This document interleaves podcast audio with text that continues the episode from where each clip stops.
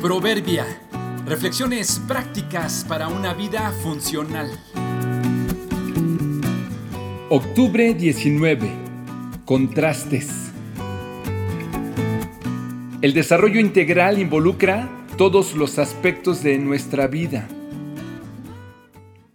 Vivimos en un mundo lleno de contrastes. Hoy hay más centros de entrenamiento, gimnasios, comida saludable y accesible sin embargo, hay más obesos y desnutridos que nunca.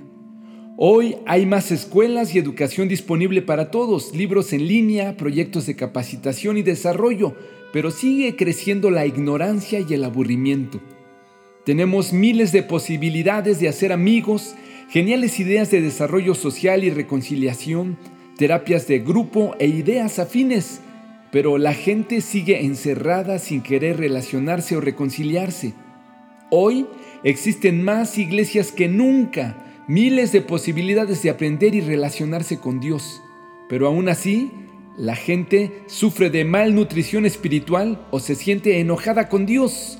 Otros piensan que no creer nada o no asistir a una iglesia los hace superiores o modernos. Nuestro mundo es complejo y contrastante.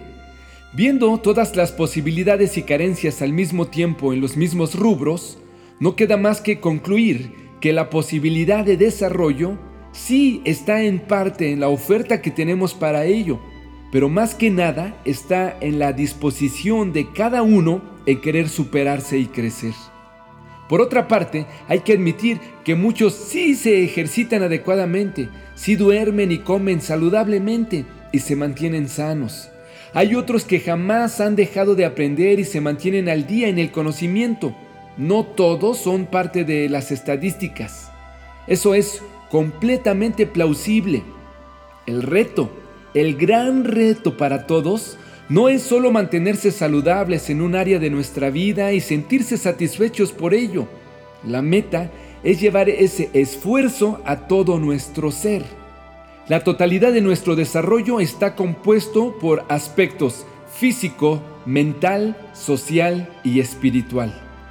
Viendo nuestra vida así, el panorama cambia, porque tenemos a gente muy inteligente y capaz, pero con una pésima salud física, o gente en perfectas condiciones físicas llenos de ignorancia mental, otros muy inteligentes y saludables, pero con cero desarrollo espiritual, otros muy espirituales, pero aislados y enojados con medio mundo, cero desarrollo social. Quizá te pueda ayudar a entender tu desarrollo integral, ver tu vida como si fuera un auto con cuatro ruedas.